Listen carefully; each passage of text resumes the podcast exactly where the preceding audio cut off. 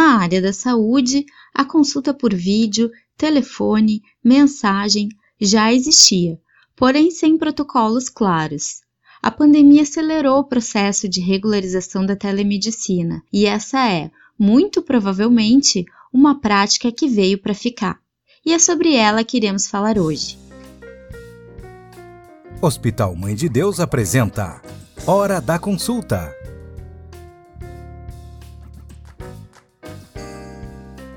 Olá, bem-vindos ao podcast Hora da Consulta, um programa do Hospital Mãe de Deus, criado para levar conhecimento e informações sobre as principais dúvidas dos nossos pacientes e da comunidade em geral. Nosso convidado é o médico de família e comunidade e consultor em telesaúde e telemedicina, Dr. Marcos Mendonça. Muito obrigado pela presença, doutor. Para começarmos a nossa conversa, vou pedir para você se apresentar e falar um pouco da sua história na atuação em telemedicina. Olá, Silvana. Olá, ouvintes. Primeiramente, obrigado pelo convite. É, eu sou o Marcos Mendonça, sou médico de família e comunidade. Já trabalho com telemedicina e telesaúde há pelo menos cinco anos. Trabalho no projeto Telesaúde RS da Universidade Federal do Rio Grande do Sul. O nosso objetivo é auxiliar médicos e outros profissionais de saúde a resolverem o seu problema ou os problemas dos pacientes nas unidades básicas de saúde, assim evitando encaminhamentos exames necessários e deixando o médico e a unidade básica de saúde mais resolutivos. Esse é um projeto de telemedicina, mas como uma teleconsultoria, então uma comunicação entre médicos e é um projeto de muito sucesso que reduz fila de espera de encaminhamento para o SUS, se utilizando de uma tecnologia básica, que é o telefone convencional, né? não, não, é nem o telefone celular, em algumas situações específicas a gente usa. Recentemente eu faço parte da equipe de telemedicina da Unimed Federação. Nós atendemos em função do Covid todas as pessoas que entram em contato conosco com sintomas respiratórios. Então, a gente já está se utilizando da teleconsulta, uhum. o contato direto médico-paciente. Aquela pessoa que não quer, não deseja e não tem indicação de se deslocar, a gente está numa situação de distanciamento social, vai pegar o telefone, fazer o contato com uma pessoa que vai triar a situação e conecta a gente direto para a gente atender essa pessoa, tentar resolver o problema ou direcionar ela para o local necessário, na hora certa e com a pessoa adequada para fazer esse atendimento. Hoje a minha vida é 100% tele. já vinha há algum tempo, né? Acho que tem uma história, tens uma história aí com telemedicina que já, já tem alguns anos, né? Isso mesmo. Desde 2015, né? Tá fechando um pouquinho, cinco anos, é. E como é que tu avalia essa evolução da telemedicina agora nos últimos meses, né? Que foi um, foi, foi um empurrão, digamos que a pandemia empurrou um processo que já estava evoluindo há alguns anos, né? As ações de telesaúde, elas não são de hoje, elas vêm crescendo e já estão bem desenvolvidas, pelo menos no nosso país, há pelo menos 10 anos, do ponto de vista de estrutura, estratégia e desenvolvimento. E até então não era nada polêmico. Né? Acredito que aquilo que fez crescer a telemedicina em visualização e agora em função da necessidade da pandemia é única e exclusivamente a teleconsulta, a necessidade de médico e paciente se conectarem à distância. E isso estava muito dependente de resoluções, o Conselho Federal de Medicina e as entidades médicas vinham discutindo isso numa velocidade habitual para aquilo que a gente sabia que era a velocidade dessas tramitações políticas, e a pandemia veio para a gente evoluir 10 anos em uma semana. E conseguimos, conseguimos.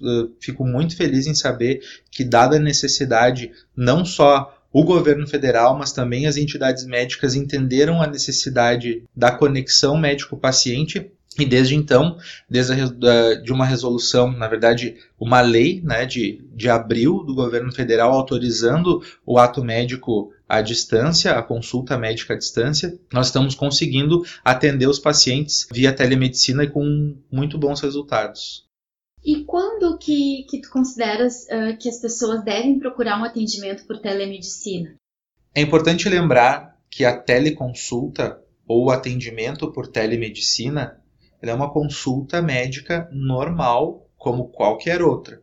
Tem algumas diferenças, mas é uma consulta médica A gente está colocando o tele na frente, né? Telemedicina, telesaúde, porque é um conceito e é um mundo novo para todos nós.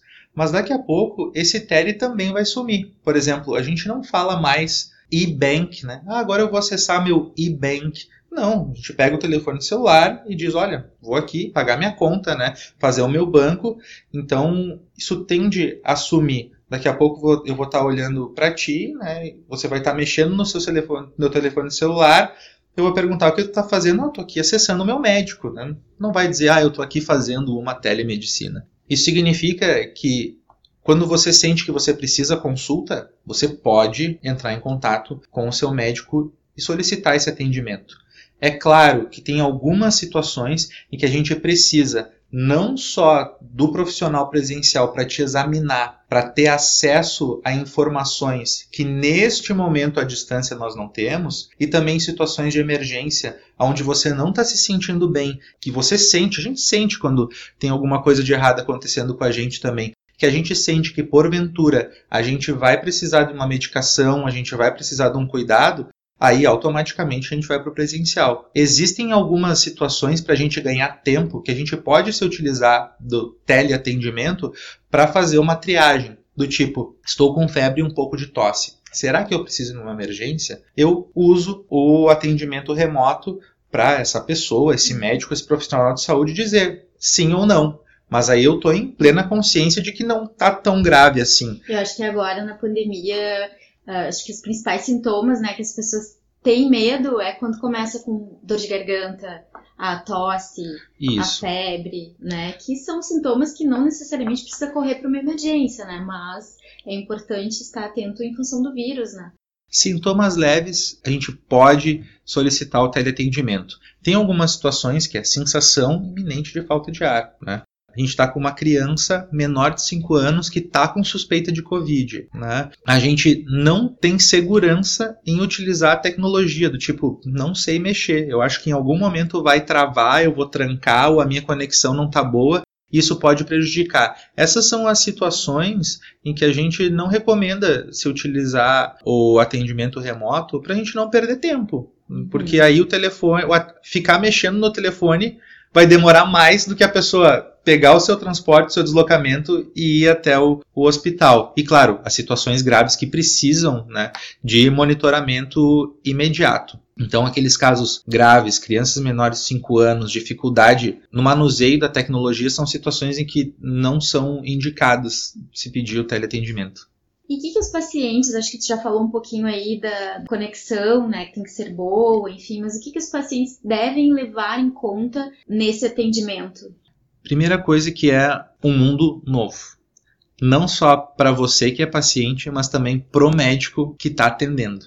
Nesse momento, a gente está tendo um boom de teleconsultas e todos os profissionais da saúde estão aprendendo como lidar, assim como você. Então, isso pode ser um pouco mais estressante no início, em função da comunicação ou, enfim, do manuseio da tecnologia, mas tenho certeza que o final vai ser satisfatório, porque você não vai ter se deslocado para o hospital, então a gente ganha tempo de deslocamento, você não vai ficar o tempo de espera, você não vai estar ao lado de alguém que você possa se sentir inseguro em relação aos sinais e sintomas, você está no conforto da sua casa e você vai estar recebendo a receita, a prescrição no seu telefone celular também. É importante lembrar que o médico vai fazer o máximo para conseguir te examinar à distância. Então, ele pode pedir para que você direcione a câmera, que você direcione uma luz, que você mesmo faça a palpação de algumas áreas do corpo e diga para o médico aquilo que você está sentindo. O médico pode pedir para você, caso você tenha algum aparelho né, de pressão, de temperatura, para pegar informações, então ele vai pedir o teu auxílio para dar informações para esse médico porque não tem o contato físico. Isso é importante lembrar.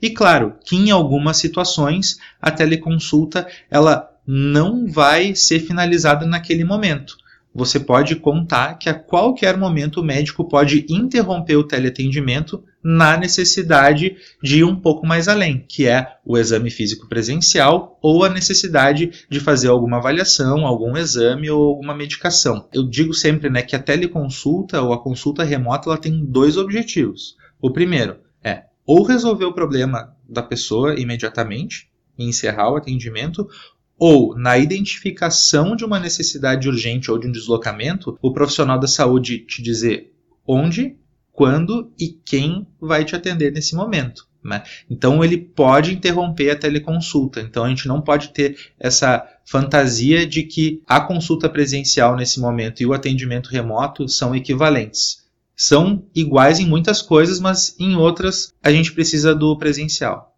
Ah, tá certo. Acho que isso. Ah, já vou pegar um link aí para uma pergunta que eu tinha preparado, que era se tu considera que a consulta, a teleconsulta, pode se equivaler à consulta presencial na maioria das vezes a gente consegue ter equivalências. Porque nem sempre a gente vai precisar fazer o exame físico completo da pessoa. Tem consultas em que eu quero saber se a tua pressão está bem adequada, eu vou te orientar sobre o resultado de exames, eu vou te dar orientações sobre sinais e sintomas leves, eu vou tirar tuas dúvidas em relação a tudo aquilo que você traz na, na consulta.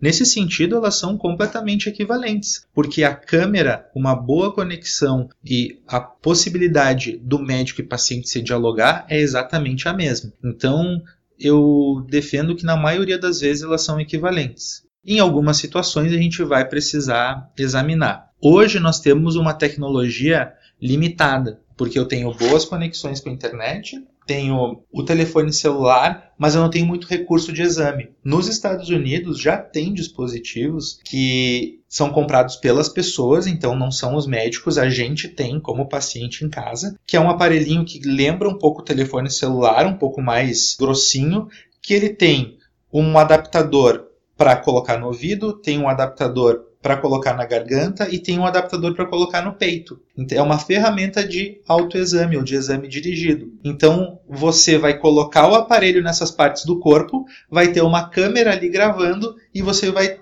transmitir, na verdade não vai, já transmite nos Estados Unidos, isso já funciona. Transmite essas informações para o médico e o médico consegue mais recursos de exame que, por exemplo, aqui na nossa realidade, o médico pediria para você se deslocar, com esse tipo de tecnologia não vai ser mais necessário. Ele vai conseguir ver o ouvido, fazer a ausculta. Então a consulta remota tende a ser mais resolutiva com o desenvolvimento da tecnologia. Então é, é isso. Daqui a pouco vai ser assim, de 80% para 90% e alguma coisa por cento equivalentes. É como se fosse um aparelho de pressão que as pessoas têm em casa, né, e colocam no braço para medir a pressão. As tecnologias estão se aperfeiçoando, né, para a gente chegar num caminho aí de poupar tempo de deslocamento, né. Um dia eu estava ouvindo um podcast de uma psicóloga que disse que no início da pandemia ela ofereceu para todos os pacientes dela continuarem a se consultar por vídeo, né? Então todos quiseram, não quiseram interromper, né,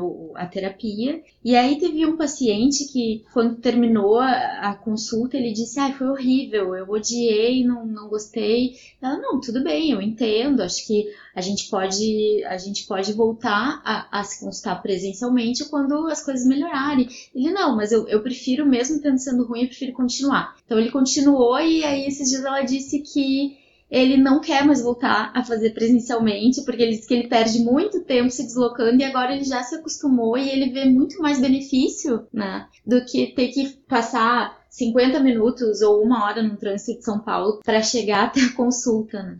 Esse teu comentário é, é muito esclarecedor. A conclusão que eu chego é que existe um mito hoje. Um mito não, um tabu. Acho que é a melhor forma de dizer. Existe um tabu que está relacionado ao aprendizado e à introdução de uma ferramenta completamente nova num ambiente que já está bem estabelecido. No momento em que o paciente ou que a pessoa diz que não gostou na primeira vez, não significa que a telemedicina não funciona. Não significa que o teleatendimento não é o mais adequado. Significa que tanto o profissional quanto o paciente tiveram alguma dificuldade na adaptação, mas isso não significa que a adaptação é ruim. É que isso faz parte do novo, né? Exatamente. O que a gente sabe? Que a tecnologia aproxima pessoas, a tecnologia resolve problemas e a tecnologia evita aglomerações e aproximações. Por que a gente não vai aprender a usar isso em benefício das pessoas? E é exatamente esse momento em que nós estamos, de aprendizado, de todo um novo mundo de teleatendimento, que eu tenho certeza que se hoje né, nós estamos já tendo bons resultados, daqui um pouquinho mais nós vamos ter resultados ainda melhores tanto pessoas quanto profissionais da saúde têm que quebrar esse tabu. Tem uma reportagem da revista Crescer, de 2016, dizendo que a mulher grávida que consultasse com o médico e esse médico não desse o seu WhatsApp, ela não voltaria a consultar de novo. Ah, né? é verdade. Então, Isso é verdade. então a gente precisa entender que as pessoas, todos nós e aqui eu também, a gente deseja a tecnologia em todos os nossos serviços. E a saúde é um serviço tal qual qualquer outro. A gente não pode separar. Né? Então eu quero tecnologia no meu serviço de saúde. Por que não?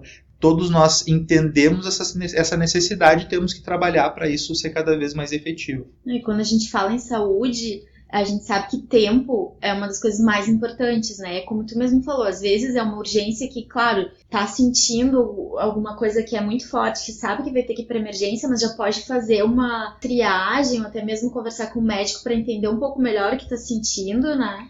É isso mesmo. Então, nós ganhamos tempo, nós conseguimos ser mais efetivos e a gente não deixa de ser carinhoso, de ser afetivo. Imagina um mundo sem tecnologia. Quantas vezes a gente ouve a mesma fala? A pessoa chega em casa, como é que foi a consulta com o médico? Ele não me olhou, ele não me examinou, ele não deu bola para mim. O que eu quero dizer é que o ambiente presencial não é garantia de empatia. Hoje a gente consegue, isso já está comprovado, porque existe empatia virtual, né? Hoje já está comprovado que a gente consegue sim ter um atendimento humano, ter um atendimento carinhoso, ter um atendimento afetivo à distância e isso não prejudica a relação médico-paciente.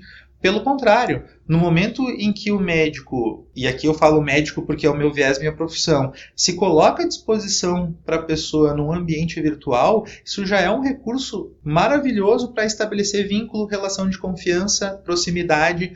Então, só vejo coisas positivas nesse contexto. O que a gente precisa agora é baixar a cabeça e dominar a tecnologia. Tá certo. E quais são as combinações mais importantes assim que o paciente deve fazer com o médico? Primeiro, o médico precisa explicar para o paciente todas as regras envolvidas ao atendimento remoto. Então, em que momento ele vai poder ser acessado por esse paciente, sob quais condições. Importante quando o médico dá o seu telefone ou dá a sua agenda virtual, tudo tem um limite também. A pessoa não vai mandar, a não ser que seja necessário e que esteja acordado, né? Não vai mandar uma mensagem 3, 4 horas da manhã é possível se tiver um acordo. Então, antes de mais nada, então aqui eu já resumo a primeira resposta é um acordo. Existe, deve haver uma combinação entre médico e paciente em relação às regras do funcionamento. Segundo, deve-se entender aquilo que vai ser possível ser feito à distância e aquilo que não vai ser possível ser feito à distância naquele contexto. O paciente, então, todos nós que vamos ser atendidos por um médico, a gente precisa estar num ambiente favorável para isso acontecer. Então, não dá para fazer teleconsulta dentro do elevador, não dá para fazer teleconsulta no meio da sala com né, a muvuca acontecendo, criança, enfim, né, esposa, marido. A gente tem que estar num ambiente onde a gente está se sentindo bem e que a gente tem esse tempo reservado. Desligar tudo, né? Se está funcionando a internet, coloca no modo avião, usa um outro aparelho, né? Diz que aquele momento vai ser da teleconsulta para evitar interrupções, porque o momento de respeito e de saúde é exatamente o mesmo. Aqui eu estou falando, né, que é a, é a mesma consulta. Então, a mesma atenção e carinho que a gente daria para uma consulta médica, um deslocamento, é a mesma coisa, só que a gente está em casa. Então, a gente tem que criar esse ambiente de respeito também. Né? Então, tendo bem acordado em que situação a gente vai acessar o médico, quais são as principais diferenças e saber respeitar o momento, a gente tem tudo para ter uma boa teleconsulta, um bom atendimento em telemedicina.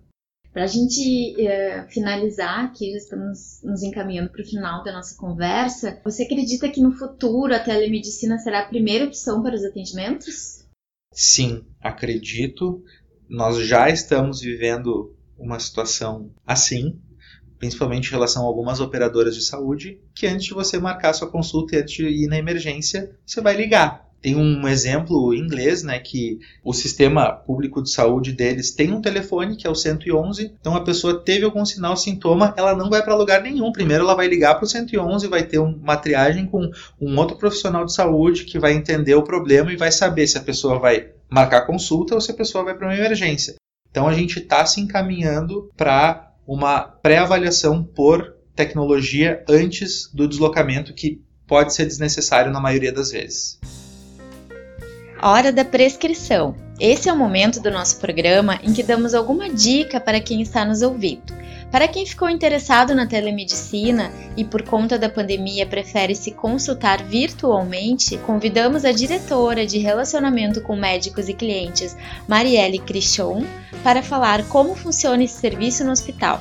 Marielle, muito obrigada pela presença. O que as pessoas que têm interesse em se consultar via telemedicina Mãe de Deus devem fazer? Olá, Silvana, tudo bem? Muito obrigada pelo convite. O nosso serviço de telemedicina ele está disponível diretamente na central de relacionamento com o cliente pelo número 3230 6000. O nosso serviço funciona 24 horas, todos os dias. Temos uma equipe especializada em atender rapidamente a demanda destes clientes que estão impossibilitados ou preferindo não se deslocar. Tá certo.